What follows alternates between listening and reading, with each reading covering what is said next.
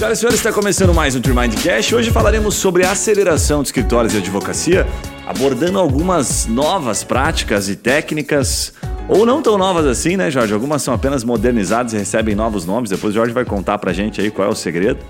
Mas principalmente algo que é muito bacana de falar, que é sobre a modelagem de negócio e o desenvolvimento de novas áreas, utilizando principalmente os mais jovens aí, né, da advocacia, que não querem geralmente atuar no velho direito depois o Jorge vai contar um pouquinho para a gente como é que está sendo isso na prática, fazendo esse processo de gestão. E esses caras que já respiram aí a advocacia 4.0, enfim, as novidades da advocacia, as novas áreas da advocacia que dizem que a gente nem sabe quais são elas, quais que elas serão? não foram criadas ainda, mais de 80%. Vamos falar um pouquinho sobre isso. Estamos com o Jorge Majeski, ele é mentor em gestão financeira, consultor, palestrante. O cara já atendeu, olha o número dele, hein? mais de 5 mil advogados frente a ELS em mais de diferentes, né, 23 estados pelo Brasil. Salvo engano, o Brasil tem 28 ou 27 estados, sempre me confundo. Acho que são 28. Mas... É, eu sempre fico nessa de 27 ou 28 e tal. E conhece como ninguém os bastidores da gestão e os gargalos do crescimento aí dos escritórios de advocacia. Então, Jorge, seja bem-vindo mais uma vez. Obrigado por estar aqui. Segunda vez, inclusive, o teu episódio, diga-se de passagem, é um dos mais ouvidos nossos aqui.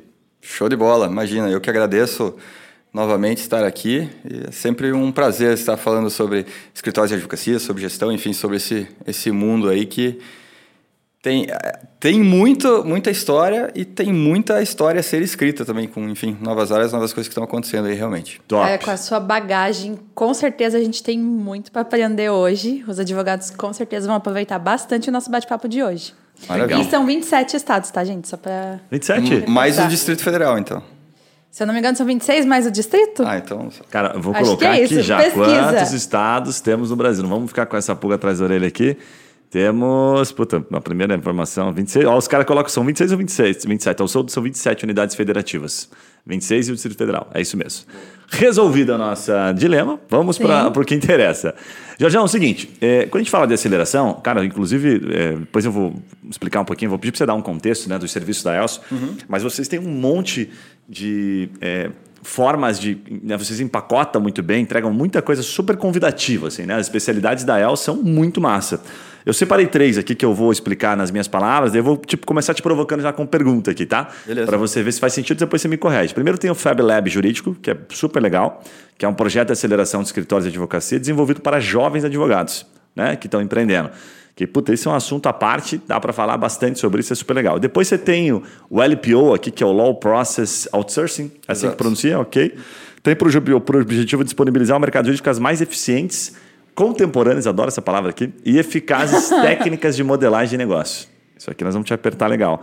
E por fim, daí entre outros serviços, eu separei aquele que é um, talvez um arroz com feijão, você me corrija se eu estiver errado, que é a consultoria em gestão jurídica, que é esse produto premium voltado, né? Você coloca lá no site que é as organizações que buscam se profissionalizar através da gestão dos serviços jurídicos. Uhum. Ou seja, às vezes o cara está com uma área meio bagunçadona, vocês entram lá e falam, puta, vamos resolver isso aqui, tornar isso aqui profissional, tornar o escritório uma empresa. É isso, um pouquinho da, da ELS de maneira concisa? É isso, um pouquinho da ELS de, de maneira concisa.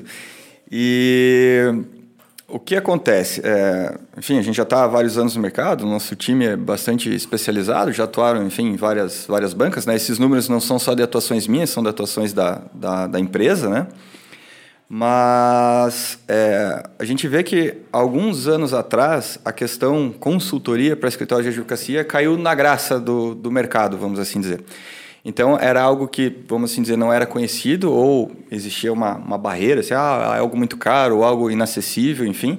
E de repente essa barreira foi quebrada e todo mundo viu que tinha acesso. E claro, tecnologia ajuda isso, enfim, tudo mais. Só que é, a gente sempre teve um, a gente ouvia esse feedback do mercado que consultoria era uma coisa para escritório grande, que era caro e, né, e ok, né? Existem diferentes produtos, como você citou, para diferentes tipos de escritórios. E por conta desta é, mentalidade, e assim, não é de todo errado, né? É um escritório grande, onde você tem departamentos, uma equipe maior, você consegue absorver e dar vazão às, às novas rotinas, vamos assim dizer, às novas coisas implantadas, né? É de uma maneira mais fácil. Quando você tem um escritório com, com menos gente, que ainda está em, né, em tração, em crescimento, é mais difícil. Você fica concentrado ali nos sócios, em fazerem muitas coisas e tudo mais. Então, é, realmente é, é natural, é normal, né? É, então, a gente foi modelando outros, outros tipos de projetos para atender outros tipos de escritórios. Né? Então, como você bem disse, a gente tem hoje o Fab Lab para escritório iniciante, para o jovem advogado. É, a gente já teve gente participando que é, a ideia era empreender no futuro, que nem ainda tinha começado. Então já começa com o pé direito, já começa com as melhores práticas. Sim. É, a gente tem o LBA, né, que é basicamente um. Uh, o nome, inclusive, foi fazer uma analogia com o MBA mesmo, ali, que é basicamente é, um tiro curto ali de, de seis meses, você passar por todas as áreas e realmente colocar muita coisa em prática. E existe a consultoria em si, que daí é dentro do escritório, colocando a mão na massa, né? que daí a gente tem as diversas áreas de atuação. Top. Só por curiosidade, o Fab Lab dura quanto tempo? O Fab Lab são 13 semanas. Né? É, e cada semana existe um ou dois dias de encontro ali. Então, se ele se desenvolve por esse tempo, são semanas consecutivas. Então, é realmente uma, uma aceleração. Sim. É, é, é, coletivo isso, então até existe bastante troca de, de figurinhas entre os participantes. Bem né? Legal. Isso é uma coisa interessante também. A gente vê que o, o jovem advogado, o jovem empreendedor, vamos assim dizer, ele está mais disposto tanto a compartilhar quanto a ouvir compartilhamentos, né? Sim. É, então, é um público que, ok, né? A gente fazer um trabalho, digamos assim, coletivo, em grupo. Claro que a gente não quando a gente vai no tete a tete, né, da estratégia, vai olhar o financeiro, vai olhar números, a gente não faz isso de maneira aberta, evidentemente, né? São questões particulares, sigilosas ali. É, mas, enfim, ajuda, né? O cara fala, não, eu fiz isso aqui, deu certo. A outra pessoa vai lá, ah, legal, vou colocar Sim. isso aqui também. Então, tem essa filosofia do mercado. Já os outros produtos, eles são individualizados. Né? Acabam entendendo especificamente o escritório de advocacia, onde a gente consegue colocar o dedo na ferida mesmo, ou nas Bem feridas. Legal. Bem bacana. Jorge, antes de a gente falar da aceleração, que é puta, super convidativo, inovação, criação de novas áreas, eu queria relembrar contigo, a gente já fez um podcast e eu lembro que você bateu em pontos bem bacanas, assim, que acho que vale a pena a gente sempre lembrar, que é o feijão com arroz que nunca vai morrer, ao meu ver, sabe? E você pode eh, reforçar se isso faz sentido. É, aqui na pauta a gente colocou, né? Puta, como é que os grandes escritórios fazem o gerenciamento financeiro, como é que eles gerenciam o escritório, como é que é a operação deles. E o que eu queria começar te perguntando é o seguinte: o que, que é negligenciado ainda na gestão principalmente para os mais novos, ou até para quem já é mais experimentado no direito. Uhum. Do ponto de vista do, daquilo, daquilo as pessoas falham ainda. Como é que está por trás dos bastidores isso? Tá, é, vou começar pela segunda pergunta. Tá. É, o que, que é negligenciado? Eu diria que quase tudo. é verdade. O que, que, eles dão mais importância, então? Então, o que dá... O que, é natural, né? Se você tem uma padaria, você vai se preocupar em fazer um bom pão e vender ele. Estou dando uhum. um exemplo, né? Se você tem uma analogia. borracharia, vamos preocupar em consertar o pneu lá e deixar legal.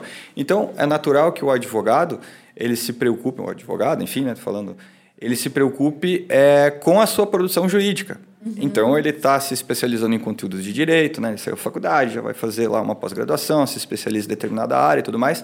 Então, a grande preocupação é o aumento do know-how, vamos assim dizer, do conhecimento técnico realmente, né? Sim.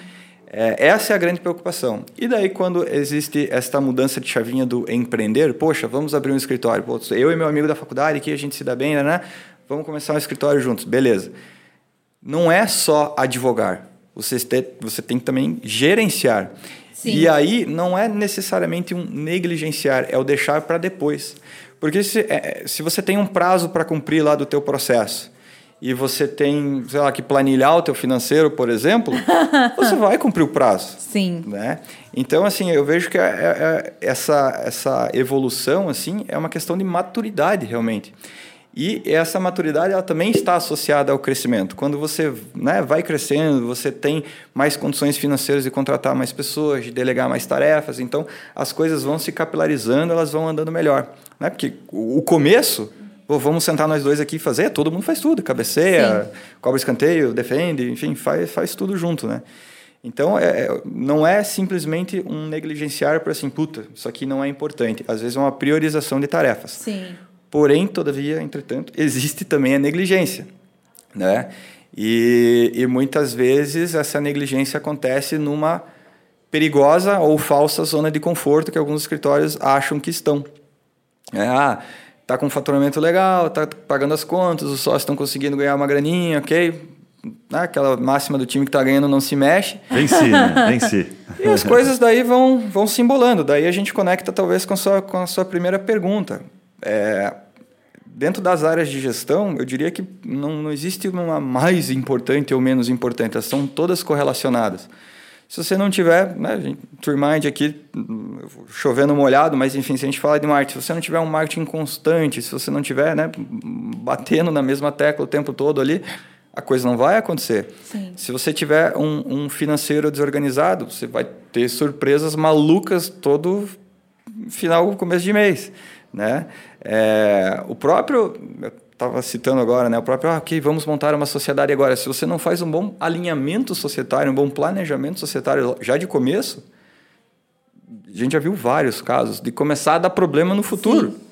Ah, não, mas isso não era combinado. Não, mas eu estou ganhando aqui. Ah, não, mas eu que trago o cliente. Ah, não, mas eu que cuido. Então, essas coisas têm que ser bem conversadas antes. Né? Sim. Tem a máxima do é, empresa pobre, sócio rico. Isso a gente vê muito. Os sócios que assaltam a própria empresa, né, é. no bom sentido do, do, assalto.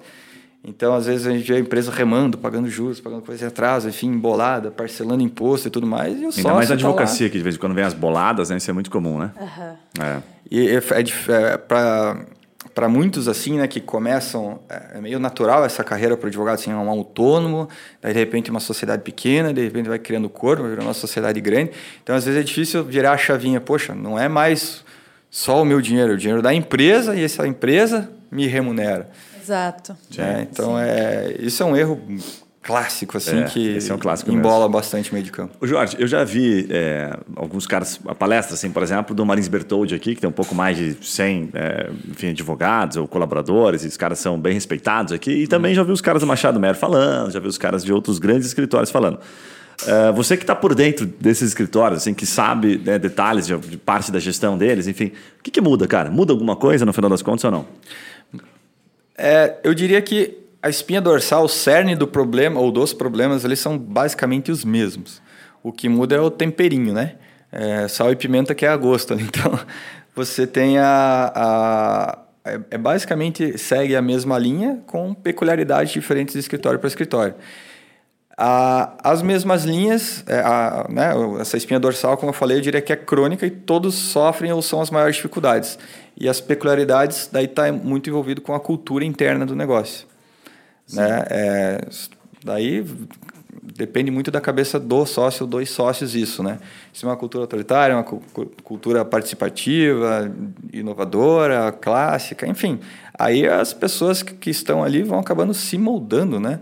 Aquele tipo de, de escritório. E às vezes isso traz né, um problema ou outro. Sabe o que, que eu percebi, assim, vendo os caras falarem, principalmente no Marins, que, puta, ele deu uma baita aula, não sei se estava aqui naquela, naquela ocasião, enfim, mas que ele contou o modelo dele de crescimento, sabe, do time, de, de sabe, de, do, pô, como é que eu, eu estruturo meu negócio aqui de maneira piramidal, em que eu pego pessoas que vão se destacando e vou subindo elas aqui na minha hierarquia, elas vão se tornando sócio, enfim, vai passando de associado para sócio e tal. E como aquilo ia moldando a gestão. Sim. Então, primeiro ele tinha a cultura bem definida, né? Então, putz, isso aqui são os valores, isso aqui são os princípios. O cara Exato. começa como associado e pode se tornar sócio uhum. né, do escritório. Ok. E aí aquilo moldava a cultura, moldava a gestão. Uhum. Fala, então, se isso tem que acontecer, se isso aqui é o nosso, para onde é a nossa busca, né? aquilo determinava o escritório como um todo, no final, mudava todo o escritório. Sim. E a gestão tinha que se adaptar àquilo. Uhum. Né? Então aquilo passava a ser mais relevante. É, e o que deu para perceber assim no final é que se o cara não tiver isso muito bem claro, é, não chega num Machado Merda da vida, num Pinheiro Neto, né, nesses grandes escritórios, porque Sim. ninguém vai querer trabalhar lá. Se não, se não né? exatamente, exatamente. Se não tiver claro, né? Se não está claro, não vai para frente. Legal. É natural. Legal. Jorge, eu tenho algumas perguntas aqui ainda sobre essa parte do gerenciamento e uma que eu queria te fazer é o seguinte. É, a gente conversa com muito advogado, inclusive tem uma advogada próxima agora, que é minha própria irmã, e ela se formou recentemente, eu tenho tido algumas conversas com ela, sabe? E aí que eu percebo, assim, para fazer um paralelo, para você poder trazer com mais propriedade, que tem muita gente que é principalmente os que saem na faculdade, eles são mais apaixonados pelo direito em si. Exato. Né? Então uhum. eles ficam ali, puta, trabalhando naquela pecinha, e puxa isso aqui, vou colocar, e fica pensando. E o advogado me parece o mais macaco velho, ele já sabe que, puta, cara, não adianta às vezes eu trabalhar tanto nisso aqui, ele já vai mais num copia e cola, sem nenhum tipo de, né, de preconceito. Então, então eu percebo que existe esse, essa paixão né? E, existe aquela, aquela percepção de negócio, de mercado do advogado. Tem alguns que abusam um pouquinho, vão lá só copia e cola, né? E vão para frente. O que eu queria te perguntar é o seguinte, cara: como é que o advogado identifica É, e, e, como é que ele define, né? Que, que, perfil ele tem, se ele pode ir mais para boutique, se isso faz sentido quando você está vendo os escritórios de advocacia, ou se o cara, por exemplo, trabalha com um ticket menor, ele deve né, seguir para essa linha um pouco é, mais, sabe, low touch, assim, sabe? Uhum. De ele realmente fazer a coisa um pouco mais é, automatizada. O que, que, você vê isso na prática, assim? É, a tua fala foi, foi perfeita, assim, é, realmente a, o pessoal né, fresco, assim, recém saído de faculdade, até eu tinha citado isso anteriormente, eles realmente estão muito preocupados em se especializar no direito. E, ok, não está errado de forma alguma isso. O problema é que eu vejo assim que esses, essas pessoas altamente especializadas, é, talvez seja um pouco mais difícil delas empreenderem no primeiro momento. Talvez ela seja um, um, excelente staff técnico, um excelente advogado, uma excelente advogada dentro de um escritório de advocacia. Né? Mas para você mudar a chavinha, poxa, agora eu não sou um né, funcionário e sou um empreendedor, é outro mundo. Né? Não é simplesmente chegar ali e fazer o que está na tua agenda e beleza. Você tem que ter um olhar de 360, 24 horas por dia. É, quem quem já, já, já toca o próprio negócio sabe muito bem o que a gente está falando. E eu vejo assim que muitas vezes a pessoa tem um ideal, né? Igual você escolhe uma área de especialização. Ah, eu quero trabalhar com direito previdenciário, quero trabalhar com direito tributário, quero trabalhar, sei lá, por uma paixão ali, por algum, né? Uma sinergia que deu com, com a matéria ali. Beleza. Já aquela questão, poxa, eu vou trabalhar no, no, no massificado, vou trabalhar pulverizado, vou trabalhar é, boutique e tudo mais, vai muito da, do perfil dessa pessoa. Né?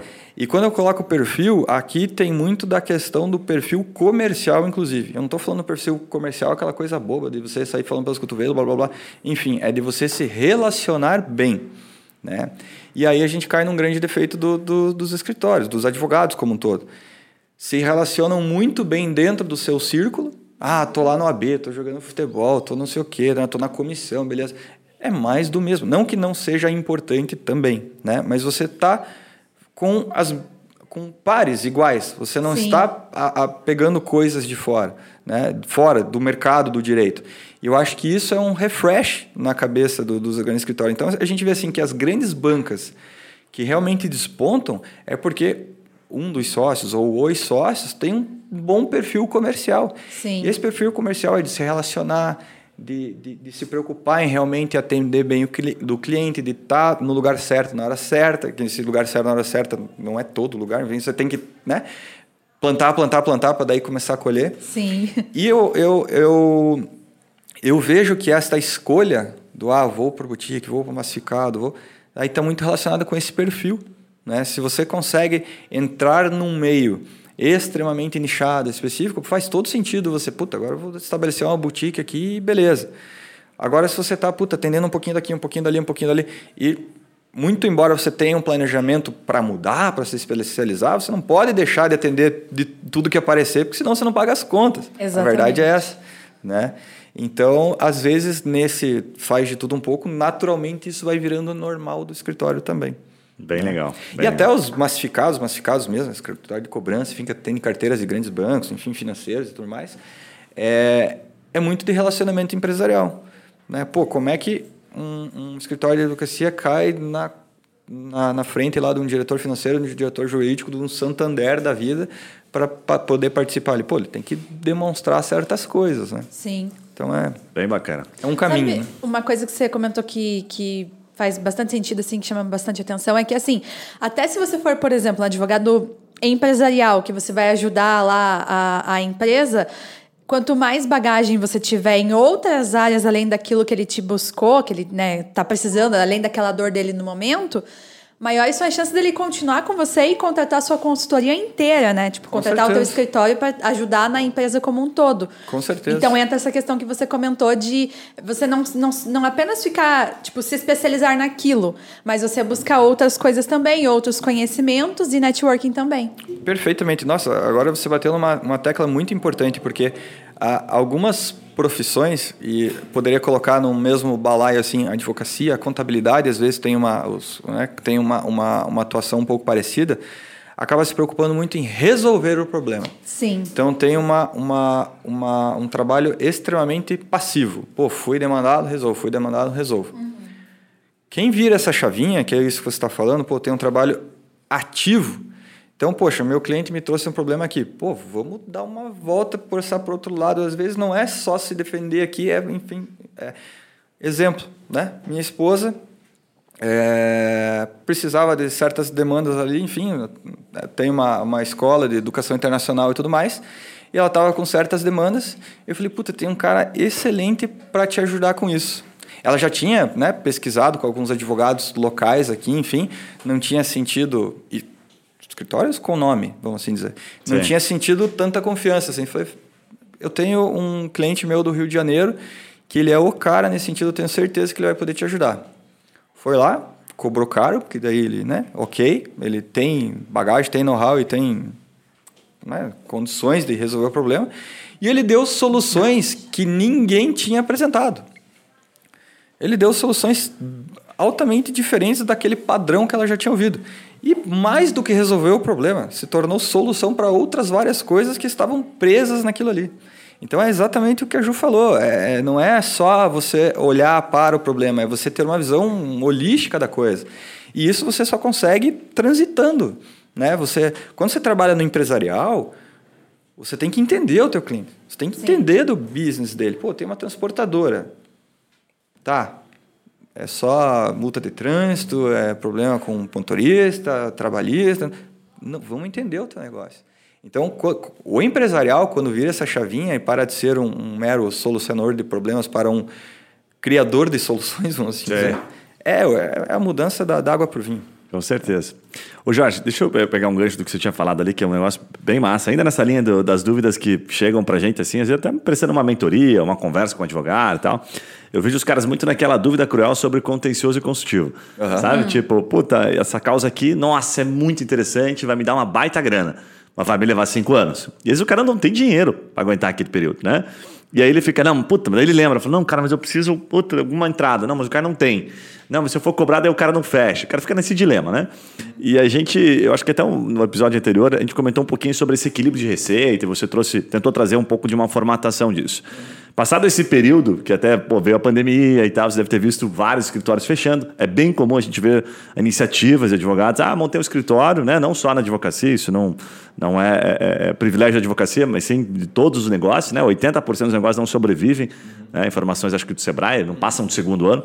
Como é que é na advocacia, cara, esse equilíbrio? Quanto, como isso tá, é, como é que isso está nesse momento, assim, é, sendo, sendo visto, sabe? Uhum. Tipo, é meio a meio? Existe essa matemática? Não, tem que ter grana para aguentar. Quanto tempo, por exemplo, um fluxo de caixa uhum. é o ideal para o escritório de advocacia? É, eu diria assim que a questão, a separação consultivo e contencioso, é, eu não, não, não vejo uma receita de bolo, assim, X%, Y%, sabe? É, é bastante temerário cravar isso. O que eu vejo, assim, se a gente fosse fazer uma, uma é, uma boa, um bom planejamento, tentar ter um consultivo ou né, uma receita fixa, recorrente ali, que seja boa parte ou todo o seu custo fixo, né? Então, digamos assim, aquela entrada garantida garante as suas, suas despesas que não param de chegar, que batem na porta todo mês. E quando você tem esses, esses excepcionais, uma sucumbência, um êxito, um acordo, alguma coisa que você ganha um extra, isso aí acaba entrando, abre aspas, né, limpo ali dentro do, do financeiro. Então, assim, tentar uma composição nesse formato, eu acho que é o jeito mais saudável. Mas em questão de percentual, daí varia muito analisando a estrutura de custo de cada negócio. Né? Procuro os consultivos ali, aqueles recorrentes, para pagar a conta. Exatamente. E aí depois eu estou mais tranquilo. Exatamente. Posso apostar um pouquinho mais no, no contencioso ali, mais a longo prazo. Perfeitamente, tá. perfeitamente. Claro que existem áreas mais fáceis e mais difíceis de, de colocar isso. Empresarial, por exemplo, poxa, é comum, é fácil você colocar um contrato de partido ali e cobrar mensalmente. Beleza. Só um previdenciário, Pô, muitas vezes você vai cobrar só no êxito lá, na implantação do benefício, na aposentadoria, seja lá o que for, né? Trabalhista também. Então, mas também há outras formas de você colocar, né, o, o pingadinho ali que, que ajuda a pagar as contas todo mês. Sim. Então, acho que é, é saudável. Ficar só no êxito, ficar só no variável é extremamente perigoso. Tá, daí... mas nessa, nessa linha de raciocínio, deixa eu te, te perguntar. Uh, porque até foi, foi objeto de uma conversa, assim, né? Uhum. Tá, ela me perguntou assim, né? Pô, mas e aí? Mas quando o escritório ganha dinheiro, da onde vem esse dinheiro? Porque, pelo que eu sei, o advogado só fica rico em grandes causas. Uhum. Falei, olha, faz bastante sentido, né? Não acho que isso seja uma, uma verdade aqui. Mas tem escritórios que você percebe, assim, fazendo essa gestão para vários que você já fez, que hoje ganham uma boa grana. Vamos colocar assim, o cara consegue se manter, crescer, apenas focando no consultivo, que oh. não olha para o contencioso? Super, super, tá. super. Assim, é, acho que eu não conheço nenhuma banca que não conheço, mentira. Mas assim, são pouquíssimas que não olham para o contencioso. Acho que o contencioso faz parte. 100% consultivo é extremamente raro ou é difícil, né? complicado. Né? né? É, porque o contencioso faz parte. Só Acaba sendo um reflexo. Em algum momento ele vai ter alguma causa, alguma, algum problema que vai para o contencioso. Né? Exatamente. Você vai atrás do escritório de advocacia por duas coisas. Ou para resolver teu problema ou para evitar que o problema aconteça. É o e geralmente é mais para resolver o problema do que para evitar que Pronto. Então, justamente o contencioso é muito mais comum do que o consultivo. Agora, quando você consegue é, vender este consultivo e quem está né, na ponta lá comprando entende que isso é importante, fechou. Agora, quem trabalha quase 100% no no consultivo, elas são bancas extremamente é, posicionadas, às vezes é com uma pessoa é, midiática, já foi ministro, não sei o quê, né, né, que daí tem nome, tem bagagem, que daí consegue, pô, vou fazer um parecer. Já vi, vou fazer um parecer aqui, 300 mil reais. Ok, um parecer. Sim. É, consultivo. então, Sim, e, e, esta banca específica só pegava contencioso, por isso que eu falei, não era nem 100% consultivo, né? Tinha o contencioso também, mas era contenciosos extremamente selecionados. Quando chega, ah, quantos processos tem em carteira? Ah, deve ter uns sete. Oi? Como é que você paga essa conta? Eu falei, ah, são sete super processos, ok. É, acontece muito no tributário isso, né? Eu tenho um amigo Exato. que puta, demorou ali cinco anos também para conseguir fazer uma carteira legal. Hoje o cara tem, e ele fala assim, cara, os caras já estão super bem uhum. financeiramente, assim. E tem 70 processos. É. Ele fala, é, é, então tem várias, vários caminhos né, na advocacia, uhum, né? Não tem um caminho só, mas o cara tem que realmente adentrar aquilo e esperar o tempo para que isso aconteça, né? Eu acho que desses vários caminhos o negócio é estar tá atento é, com as possibilidades, porque o, o, o, problema que eu vejo assim, da, chega a certo momento que o escritório ou fica mais do mesmo ou deslancha. Sim. E é a mentalidade. E essa mentalidade é o fazer a mesma coisa ou fazer diferente. É isso que, que, que bifurca ali em algum momento a estrada. Perfeito. Eu percebo que não é uma coisa que vai dar um resultado rápido, né? Então isso atrapalha um pouco também, porque o advogado ele acabou de sair da faculdade ou enfim, é, advoga ali há pouco tempo e ele já quer ter o próprio escritório, quer começar a empreender, mas muitas vezes ele não tem essa condição de esperar cinco anos, como foi o caso do seu amigo, por exemplo. Então, é, isso, isso acaba sendo um problema também. Exato. E aí ele acaba indo lá para o nosso primeiro assunto, ele acaba é, focando no advogar, né, no, no, fazer aquilo bem, e acaba esquecendo das outras coisas dentro do escritório. E isso vai virando também uma bola de neve, porque ele não consegue evoluir, porque ele não tem caixa, mas ele não cuida das outras coisas do escritório, né? Perfeito, perfeito. Bem legal. E, e dessas várias coisas, o financeiro é importante, o marketing é importante, a controladoria jurídica é importante, mas muitas vezes essas pessoas não se preocupam com a própria equipe. Sim, e daí você não pessoas. consegue ter uma evolução de equipe, uma gestão de pessoas adequada. Eu não estou falando de gestão de pessoas a parte burocrática, estou falando de gestão de pessoas, liderança mesmo. Sim. E daí reclama, puta, mas eu não consigo, mas o meu o fulano ali não, per, não performa, ou não cumpre, não sei o que, Ok. E o que você está fazendo para ajudar? Ou né? o que, que você fez lá atrás para evitar Exato. que isso acontecesse? Esse cara foi treinado, você sentou do lado dele, falou como é que tem que fazer, né? Então é. Hum, bem bacana. O Jorge, ainda falando em gestão, tem uma pergunta que eu separei aqui que eu acho que vale a pena. A gente falou até esses tempos, né, Ju, num, num podcast sobre é, sistemas né, de escritórios de advocacia. A gente fez um baita debate aqui, super legal. Eu sei que é um assunto que você manja bastante, inclusive. Eu queria te perguntar o seguinte, cara, que momento que vem a tecnologia no escritório de advocacia? Porque eu vejo que muita gente antecipa isso. Às vezes o cara, puta, começa escritório pequenininho, já, sei lá, quer. vai ter um puta sistema, ou o cara fica falando em automatização. Não, que eu tenho que automatizar e tal. E o cara, sabe, gasta mais tempo tentando automatizar, que acho que é uma das maiores besteiras que a gente faz, e todo mundo já faz, faz isso em algum momento. Não, vou automatizar isso aqui. Depois você, né, você vê quanto tempo você gasta fazendo manualmente, você gasta muito mais tempo automatizando, cuidando daquilo, sim, sim. ao invés de fazer o manual. Porque fica aquela coisa convidativa e romântica, né, do automatizar, da tecnologia. Como é que vocês percebem isso nos escritórios? É um necessário? Tipo assim, não, cara, começa fazendo uma boa gestão, que seja com Google Sheets, para depois você passar para um sistema, senão você começa usando um sistema e não sabe fazer uhum. né, uma boa gestão, acaba não usando o sistema. Como é que você vê isso? Cara, eu acho que dá para fazer uma boa gestão com planilha, com, enfim, soluções custo zero, vamos assim dizer, tá? Mas eu, é, a minha recomendação é sistema no D1. Se puder ter um sistema já de start, ótimo. Porque a, a, realidade que a gente tem hoje no mercado não é a realidade de quatro, cinco anos atrás, que você tinha quatro, meia dúzia de sistemas. Agora tem muitos. Tem muito. sei lá, tá, cada semana talvez tenha um sistema novo saindo aí. Claro, alguns são melhores, alguns são piores, alguns né, têm um ponto forte aqui, um ponto fraco ali. Mas hoje existem sistemas e soluções que atendem bem baratas. Né? Então, baratas mesmo, que assim não vai inviabilizar o negócio já, já de início, né?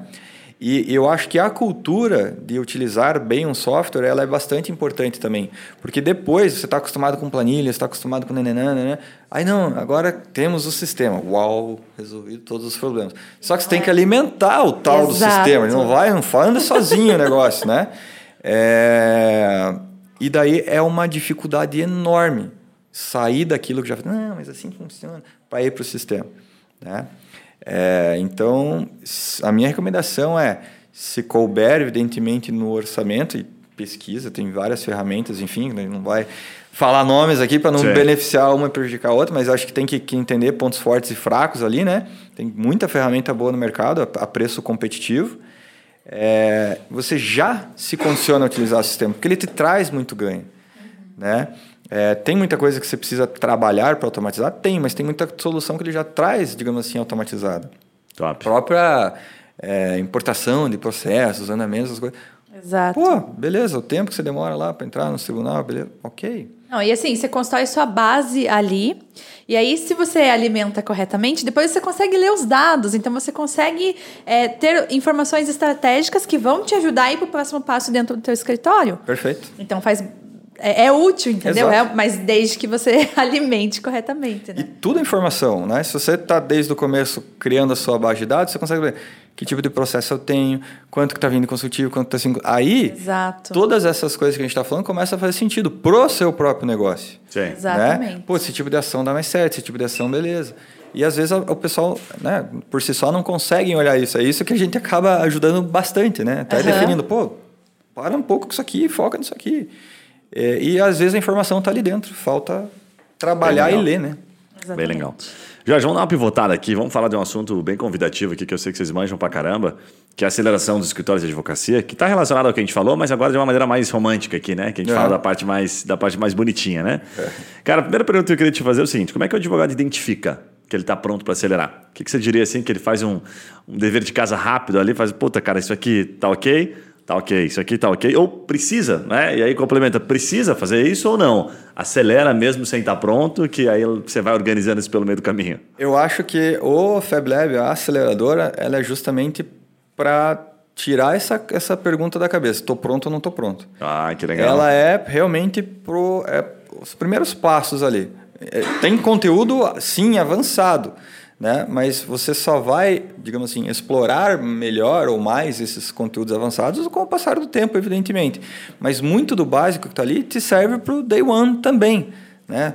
Te serve para o sistema que você acabou de contratar, que você não sabe bem utilizar, te serve para, enfim, você fazer essa leitura. Não adianta só, ah, registro no sistema, registro no sistema.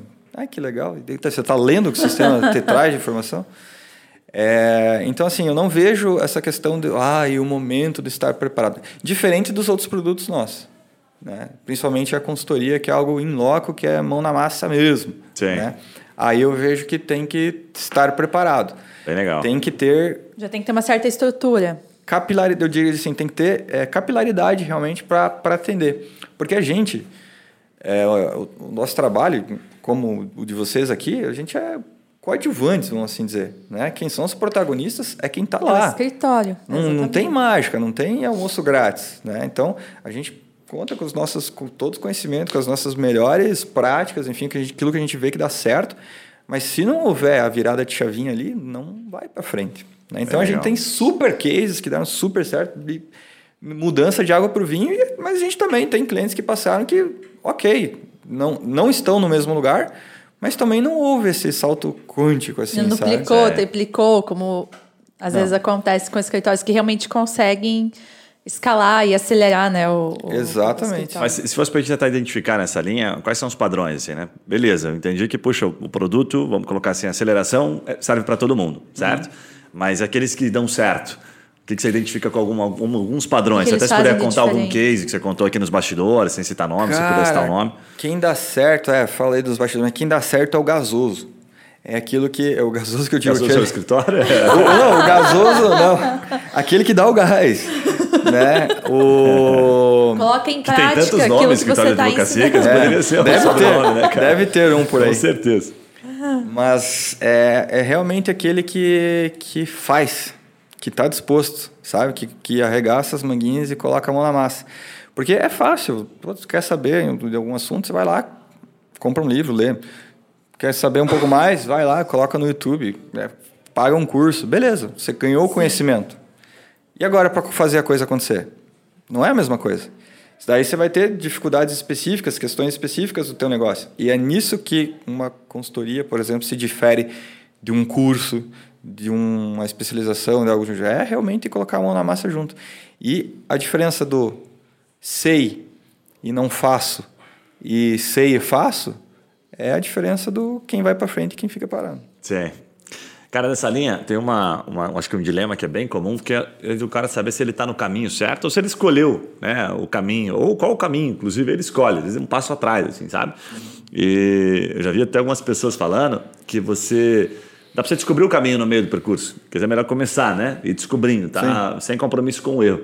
Como é que vocês ensinam isso quando o cara chega para você? Porque deve ter, com certeza, alguns advogados que e aí, cara, o que, que eu devo fazer? Para onde eu devo focar a minha advocacia, já que daqui 20 anos 80% ainda uhum. não existe? O que, que eu faço? É, para responder essa pergunta para eles próprios, a gente investiga bastante como essa pessoa está inserida no mercado. Então, o que ela sabe fazer bem, onde ela transita, que tipo de cliente ela já tem, o que deu certo, o que deu errado. Olhar para dentro mesmo. Olhar para dentro. E mais que olhar para dentro do que acontece, é olhar para dentro do, do que tem potencial, às vezes, de acontecer. Ah, tipo, ah, eu faço parte da membros de não sei o quê, não sei o quê. Ok, opa, o que, que a gente pode fazer lá? Né? E a, a, às vezes é meio que o negócio tá quicando ali, mas a é. pessoa tá tão embrulhada no, no, dia a dia, naquele meio de campo, que ela não consegue parar e enxergar aquilo fora da caixinha. Sim.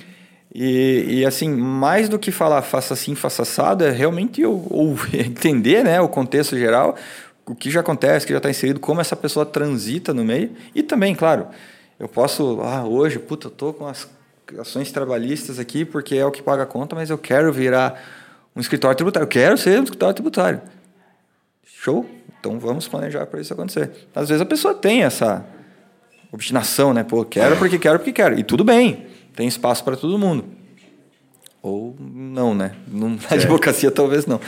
É, mas é, muitas vezes essa eu, eu, concordo com essa, com essa abordagem, que o negócio vai se descobrindo ao longo do caminho. Sim. E quando a gente olha algumas bancas que já têm algum tempo de mercado, que já são consolidadas e tudo mais, não foi assim, tipo, ah, eu escolhi, eu, meu sonho era atender o cliente tal, meu sonho era fazer tal.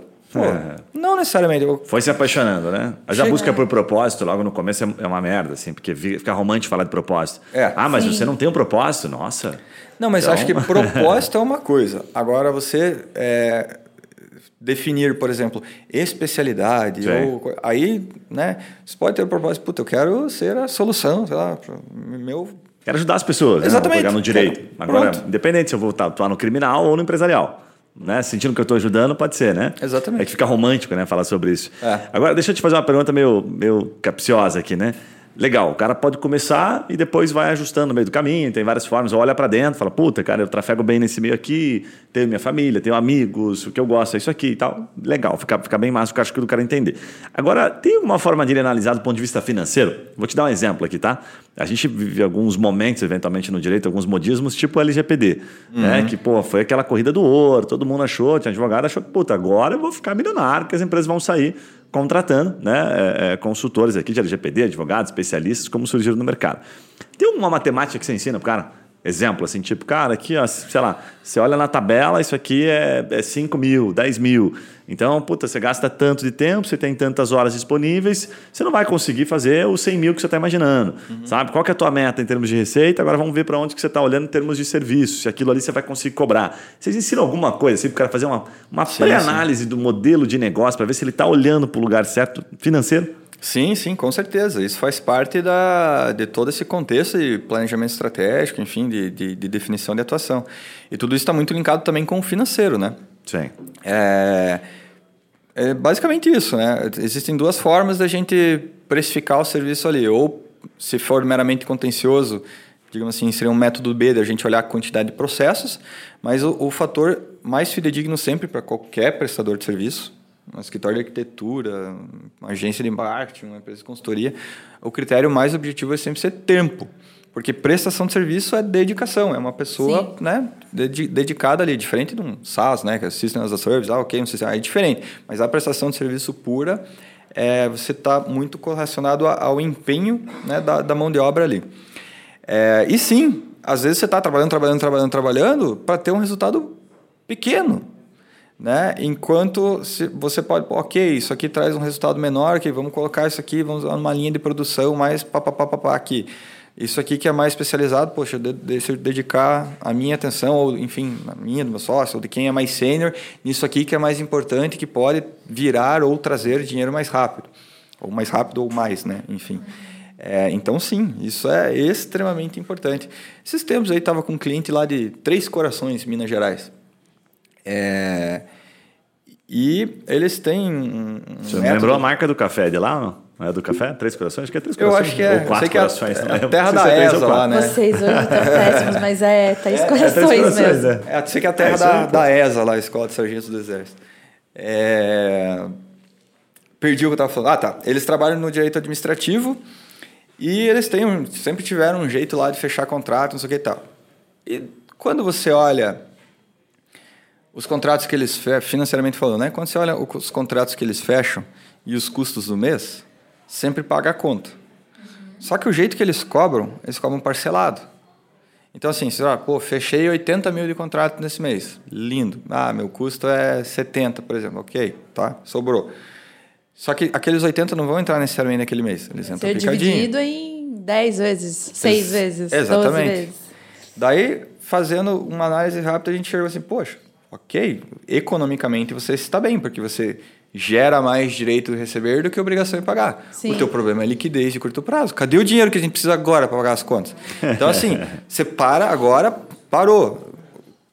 Para de oferecer este tipo de, de fechamento e vamos focar nesse tipo de fechamento, nem que seja com um valor um pouco menor. Sim. Ao invés de você cobrar, sei lá, 10 mil parcelado em 10 de mil, vamos cobrar, tentar cobrar 9 à vista, porque a gente precisa de dinheiro agora. E essa coisinha Ou senão que tem que aumentar a quantidade de contato fechado com esse mesmo parcelamento para que você pague o, o, custo hoje, né? Exatamente. Isso é quando o cara descobre o, o, capital chamado capital de giro, que é um bichinho delicado de se você é. trabalhar. É, isso aí, exatamente. e quem não descobre quebra, né, cara? Eu já passei por isso também e tal. Eu lembro na época que você. Eu acho que eu te comentei isso, né? Foi a, a, vez em que eu, a gente quebrou lá um negócio que a gente tinha no Mundo Vinho e que meu sócio chegou e falou: olha, financeiramente nós estamos quebrados, mas economicamente nós estamos ricos. Aí eu falei: como assim? Esse cara tá louco, né, velho? Porque nós tínhamos realmente muita obrigação, né? pouca obrigação a pagar versus o que tinha a receber no longo prazo. Mas não tinha dinheiro para pagar o cartão de crédito, Hoje. o aluguel. É, e ferrou. Ah. Daí ele falou assim: então você continuar vendendo, foi nas suas basicamente as suas palavras, assim, você colocou muito bem. Se você continuar vendendo é, exatamente o que você vendeu esse mês, desse formato, e você bateu recorde, você está de parabéns, né? Porque eu cheguei todo feliz dizendo, puta, olha só, batemos as metas aqui, batemos um recorde de vendas. Se você continuar vendendo assim, a gente não aguenta no próximo mês. E aí eu, puta, brulhou a minha cabeça. Falei, mas como assim, cara? Você virem aí, tô vendendo, pô, essa é a minha função, é vender. Aí ele falou, não, pô. Daí eu fui entender o capital de juros. Tinha lá meus 24 anos, Exatamente. a inocência dos meus 24 anos, aí eu entendi. Enfim, é. depois que eu entendi, ficou complicado. É, eu diria que, a, que, a, que a grande Quando entendeu, piorou.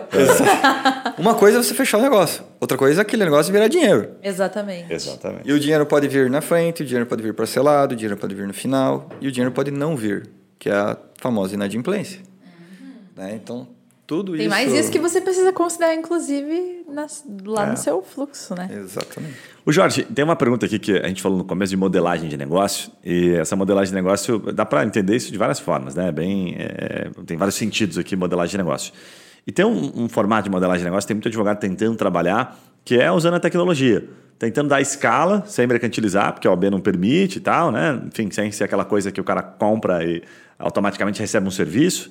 É, que, que você tem visto sobre isso, sobre modelos de negócio? Quando se fala modelos de negócio na advocacia, tem o tradicional, que a gente já falou um pouquinho, consultivo, contencioso, mas quando se fala de tecnologia, tem alguém já puxando essa ponta, fazendo algo diferente, trabalhando no volume e usando tecnologia para poder, sabe, ganhar escala e atender um público maior? Como é que está isso? Super, super. É, eu vejo assim, quanto mais é, contencioso, repetitivo, assim, né, ações da mesma especialidade, né, vamos assim dizer, que você tenha, mais fácil fica você bolar uma, uma, uma esteira tecnológica de, de, produção de otimização. Né?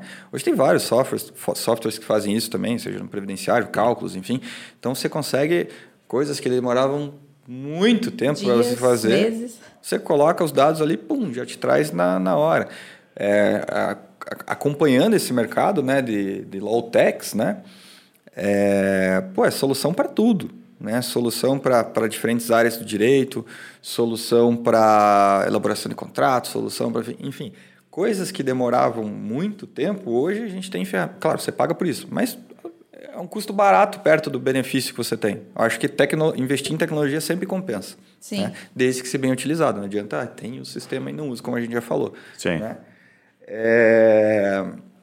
Mas sim, hoje tem robôs né? Estão cada vez criando mais, mais, mais força, né? E tem, tem escritórios que é robô trabalhando. O que, que eu falo quando é robô? É basicamente o que, que é um robô trabalhando. Né? Muitas vezes tem, a pessoa tem o, a, a, a, imagem do eu robô lá. O desenho do pica-pau que tem é, um robôzinho. Pô, não é, né? É, é basicamente você ter... Você tem, por exemplo, uma inicial lá, você tem todo aquele padrão, aí o que, que você muda? Você muda nome, você muda endereço, você muda blá, blá, blá, blá, blá, valor, não sei o que e tal. Beleza, se aquilo está no lugar, já, já preenche, já manda, pra, enfim. Então, a, a tecnologia, ela vem para ajudar. Inclusive, é, quem trabalha no, no, massificado forte, principalmente com a carteira de banco, essas coisas tudo, tem muita coisa, é, tem, tem muita empresa, né? Que você tem que alimentar o sistema do cliente. Né? Então, por exemplo, ah, sei lá, tendo o Bradesco. Aí eu preciso uh, imputar as informações dentro do sistema do Bradesco. Não importa o sistema que você tem, eu quero a informação dentro do meu sistema. Né? O banco basicamente coloca assim. Estou dando um exemplo, nem sei se o Bradesco faz Sim. isso.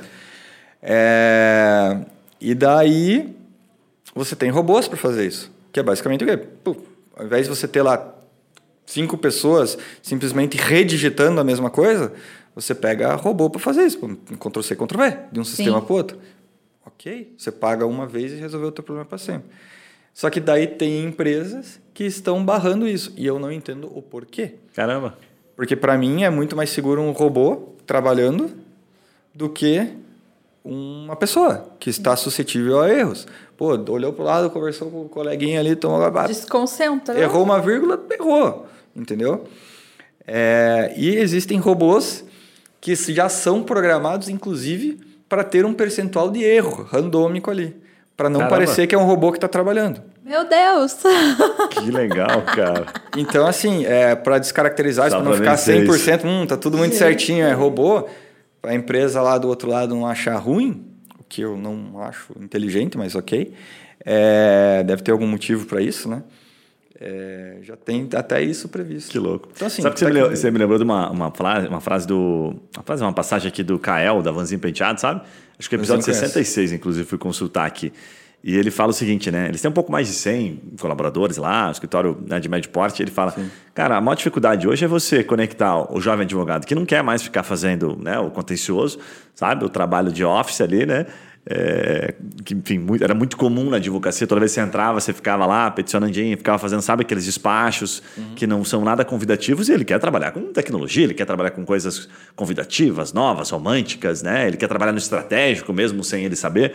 Então, essas coisas nós tivemos que tirar tudo. E aí ele fica, ele fala que ele fica nesse dilema. Então o cara entra, mas não quer trabalhar com, com aquilo que em tese ele deveria trabalhar um pouquinho, com feijão com arroz, para depois fazer o mais bonito. Uhum. E aí ele contou que é exatamente isso. Ele falou: ah, então essas, essas coisas, essas funções assim, é, muito repetitivas, a gente de fato tem que automatizar. E aí você vai tirando pessoas. Mas você vai tirando pessoas, não às vezes só por uma questão é, de custo. Financeiro. Nem sempre né, o custo fecha, bate a conta. Mas porque a galera não quer. Sim. Entendeu? Como é que você vai trazer um puta de um cara aqui? Ah, eu vou selecionar o melhor advogado para trabalhar no meu escritório e vai botar ele para fazer isso. Ele vai sair. Sim. Não é mais romântico fazer isso. Né? É a parte chata da advocacia. E aí, puta, ele contando desse dilema, é super legal, vale a pena ouvir. Sim. Agora, antes da gente caminhar para a reta final, Jorge, eu não, não posso deixar de perguntar um negócio para ti, que é o seguinte. É, quando vocês estão falando lá de, de, de, de enfim, modelo de negócio, é, de buscar um, caminho, buscar né, aceleração e tal, se eu fizer a pergunta para você de maneira direta, assim, né? É, foco, certo? O cara escolhe uma área né, e bate naquilo, se sim, por quanto tempo. Ou você vê modelos, que é um dilema puta, muito comum dos advogados, de ele, não vou dizer o full service, mas ele ter comitês, assim, sabe? Tipo, ah, eu sou especialista, é, sei lá, é, em área médica, atendo consultórios e hospitais. E aí eu faço tudo que é preciso aqui dentro, ou atuo, sei lá, no direito, no direito civil aqui dentro dessas áreas. É como se ele fosse especialista num segmento, setores ou indústrias. Uhum. Como é que vocês instruem o advogado nesse sentido?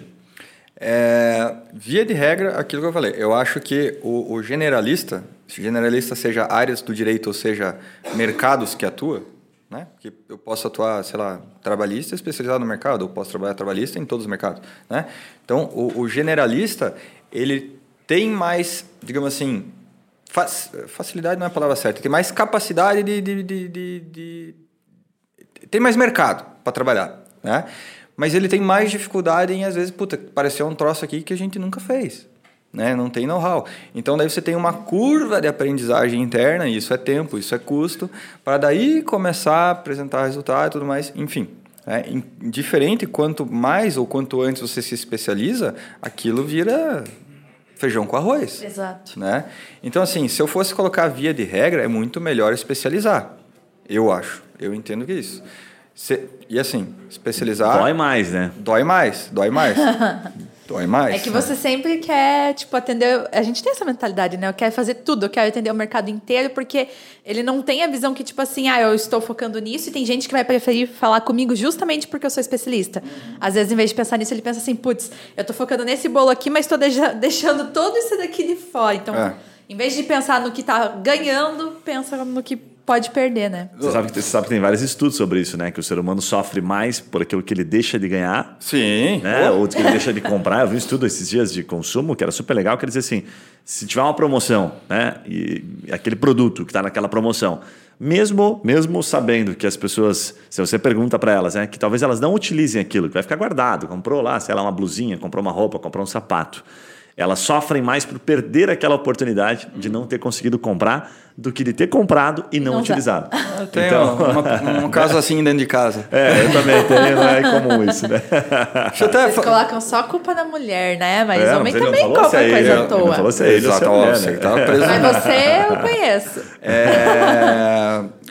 Parênteses aqui, é, eu tenho um curso é, basicamente sobre precificação de, de, honorários. Em determinado, antes de entrar nessa parte bem específica de cálculo e tudo mais, eu falo de posicionamento de mercado. Né? E existem vários tipos, é, estarei pelo menos uns oito assim, de, de posicionamento de mercado. Por exemplo, posicionamento geográfico. Pô, eu tive a oportunidade de atender uma banca em Luiz Eduardo Magalhães. Eu nem sabia que isso existia, interior da Bahia. Putz, planície sem fim lá, agricultura, agropecuária bombando lá, enfim, o agro, né? O mundo agro bombando lá. O escritório, é, interior da Bahia, um sócio era goiano, um sócio era gaúcho, um sócio era paranaense, outro Nossa. sócio era paulista, se não me engano. Eram quatro sócios. Viram a oportunidade, beleza? Pô, se estabeleceram lá, viraram referência da cidade. Porque daí, beleza, você tem a fazenda do seu João lá, daí você tem a New Holland que chega, daí de repente você tem uma indústria química, daí e pu, pu, pu, só tem esses caras de advogado aqui. Sim. Né? É, mas não precisa ser isso, pô, eu ia mudar para uma cidade dos Cafundó do Brejo. Já tive casos, por exemplo, no escritório previdenciário que trabalhava num, num, num prédio comercial fechado, se trocar de endereço e ficar na frente de um terminal aqui de Curitiba e bombar. Porque daí as pessoas entravam lá, hum, deixa eu ver aqui. pelo menos alguém fazia o primeiro atendimento lá. Pô, né? Caramba! Boutique é outra especialidade, Legal. full service é outra especialidade. É, o fato de você atender, assim, eu, eu, eu chamo de posicionamento no cliente. Ou seja, eu atendo todas as demandas do meu cliente. Por exemplo, eu tenho um, grupo de empresas. Ah, seja trabalhista, seja. Eu não sou necessariamente especialista em cada um dos sistemas, mas eu resolvo todas as buchas dele. Depende se você está resolvendo o problema dos sócios, depende se você está resolvendo o problema de funcionário. Aí você tem o fornecedor, você tem o cliente, daí você vai, né, vai ampliando. Então é muito questão, né, voltando, de você estar tá aberto a enxergar o que está acontecendo perto de você. Talvez não seja exatamente o que você quer, mas está quicando uma baita oportunidade, pô, se agarra, né? Porque pelo menos você consegue ter. É, a máquina está girando ali, daí para você mudar é mais fácil. Animal, Sim. animal. Jorge, cara, Legal. conteúdo sensacional. Tem que quem está nos acompanhando aí, seja em vídeo, seja pelo, pelas plataformas de áudio aí, tem que rever esse conteúdo, que tem bastante coisa legal aqui. Eu mesmo vou dar uma olhada, porque tem algumas coisas muito bacanas que você falou que eu quero rever aqui e pensar um pouquinho mais sobre isso. Obrigado mais uma vez né, pela tua participação. Vou pedir para você deixar uma mensagem final, dizer como é que as pessoas te encontram, encontra a Elza aí nas redes sociais, enfim. Maravilha. É... Bom, nossos canais, nosso site é www.els.adv.br, né? É, Instagram Gestão Advocacia. E a gente se preocupa em fornecer muito conteúdo. Né? Então, se você acessar no site, vai ter bastante artigo, é, no Instagram sempre tem bastante publicação. E hoje, inclusive. Vocês vivem fazendo postagem no LinkedIn também, com umas publicações LinkedIn bem também, legais. Bem legal. É. Então, a gente, a gente não economiza, vamos assim dizer, em, em disponibilizar conteúdo. O nosso propósito, falando de hum. maneira romântica, é realmente é, colocar esse mercado em outro nível, né? em otimização. E, e assim, parênteses aqui, não é só o Brasil que trabalha assim. Aqui a gente tem uma peculiaridade de ser o judiciário mais pesado do mundo, né? Quantidade de advogados, essas coisas todas, todo mundo sabe. Mas é, a gente já teve oportunidades de se relacionar com bancas de Portugal, a gente está agora com um cliente que tem um escritório na Alemanha. Ah, então tem estados e países, né? Tem atuação Boa. internacional. é, e os problemas são os mesmos. São os mesmos. Né? Claro, o judiciário é diferente, tudo, mas a, quando a gente está olhando para a gestão, os problemas são os mesmos. Né? Bem legal. Então, é, enfim. E daí, aquelas soluções que a gente já falou, né? O pequeno, o, o médio, o, o grande, a gente tem produtos especializados. Uma coisa nova que a gente lançou é a terceirização né, de processos financeiros. Boa. Então, acontecia bastante de eu ir lá, implantar o financeiro, ah, o negócio está funcionando, aí acontecia alguma coisa, saía do trilho, não sei o que, falei, ah, daqui que eu faço. Então hoje a gente tem uma equipe especializada que só faz o financeiro do escritório de advocacia. O cara então, não se preocupa, só fica advogando, você ajuda a pagar a conta, recebe e tal, tudo O bonitinho. trabalho que ele tem é, é autorizar os pagamentos, porque esse poder não fica com a gente, então ele acessa pelo internet banking e autoriza lá. E o, o, outro trabalho que ele tem é participar das reuniões comigo, daí que além da terceirização existe toda essa assessoria contínua para a gente ler os números junto, né? Legal. E nisso a gente vai, oh, vamos por aqui, vamos por aqui, para com isso, vai para lá. Muito bom. E é isso, é um prazer enorme sempre Legal, estar aqui mano. com vocês. Sou fã do, do marcar um, de vocês também. Vamos marcar um próximo para você contar como é que é administrar, atender os escritórios do ponto de vista até financeiro, né? Gestão, o basiquinho ali do, do financeiro, do pagamento de conta e falar dos escritórios internacionais, né? Esse da Alemanha aí interessa a gente saber. Cada minuto é um flash nessa história. boa, boa, boa. Show de bola. Ju, algum recado paroquial aí? Não, só agradecer e dizer que vocês encontram a Trimind nas redes sociais, lá no Instagram, a gente é arroba Underline Marketing Jurídico. Agradecer pelo Jorge, foi muito legal, que bom que você aceitou o nosso convite, fico bem feliz. É, e a gente se vê no próximo episódio, né, Gui? Boa, boa. E não deixe de mandar o, o feedback. De vez em quando a gente recebe os feedbacks, tanto pelo Instagram, por e-mail. Então manda lá para guilherme.trimind ou juliana.trimind. A gente gosta de saber se você está gostando, o que, que fez a diferença. Adiciona o Jorge lá nas redes sociais e a Els, principalmente, porque eles produzem alguns conteúdos super bacanas. Um abraço e até o próximo podcast. Valeu! Valeu!